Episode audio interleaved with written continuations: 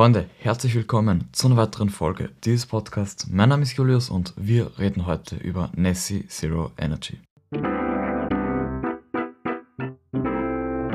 Nessie Zero Energy bzw. Nessie Zero E kommt aus der Schweiz, ist gebaut von der Bechler Top Track AG und was sie eben so auszeichnet und warum ich da heute drüber reden möchte, ist, weil sie keinen Strom braucht.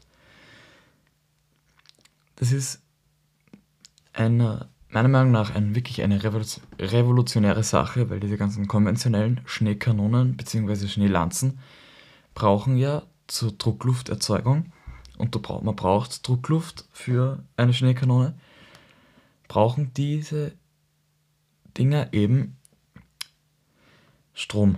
Dieser Strom wird wo auch immer dann erzeugt, aber das beläuft sich dann im Durchschnitt auf ungefähr ein Drittel von den ganzen Energie, vom ganzen Energiebedarf vom Skigebiet und damit ist da auf jeden Fall Einsparpotenzial gegeben.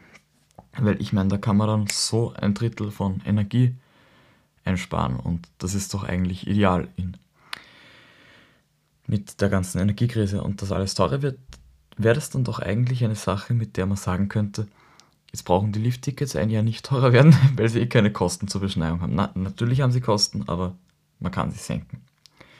Gut, ich trifft ab. Wie kann man jetzt die Nessie Zero Energy betreiben, ohne eben Strom zu verbrauchen?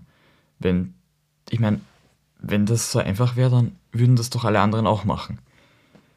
Es ist einfach, aber dann doch irgendwie nicht, dass man das Richtige dann findet. Und zwar ist es eine Schneelanze, die Nessie die Nässe ist eine äh, Schneelanze und bedient sich an einem ganz einfachen physikalischen Prinzip. Einzige Voraussetzung, dass das funktioniert, ist, dass der Speicherteich, wo das Wasser drinnen ist, 200 Meter Höhe über der Schneekanone ist. Und dann lasst man halt das Wasser aus dem Speicherteich durch die Rohre im Berg äh, oder im, unter der Wiese zur Schneekanone runter.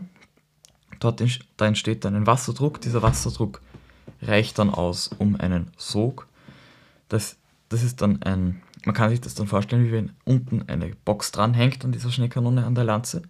Da entsteht dann ein Sog und das saugt Luft an.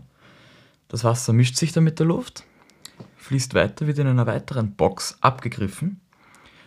Und wir wissen alle, Wasser ist schwerer als Luft oder Luft ist leichter als Wasser und darum möchte dann die Luft hinaus. Das heißt, das Wasser wird weiter unten, links oder rechts von der Box abgegriffen und die Luft drückt es aber nach oben in die obere Hälfte der Box, wo auch Luft abgegriffen wird, aber weniger Luft wie überhaupt reinkommt. Und damit können sie ihre Druckluft herstellen. Das ist wirklich eine coole Sache, weil auf die Weise kann man dann das Wasser weiter, weiter hinauf pumpen oder das drückt es dann weiter hinauf zur Schneekanone und den, äh, die Druckluft kann man dann auch verwenden, eben um das dann nachher wieder gegebenenfalls zu mischen und um dann die Düsen richtig zu betreiben.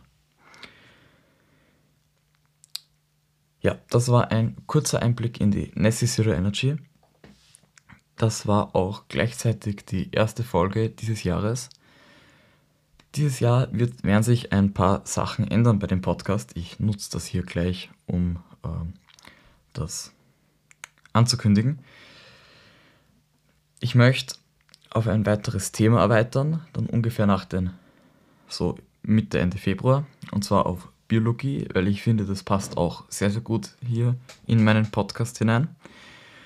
Ich werde die Folgen ganz ein bisschen kürzer machen. Ich schaue, dass ich sie aufs Wesentlichste herunterbreche und dafür wirklich konstant zweimal die Woche eine Folge raushauen. Und noch, es haben sich einige von euch Quantenphysik gewünscht.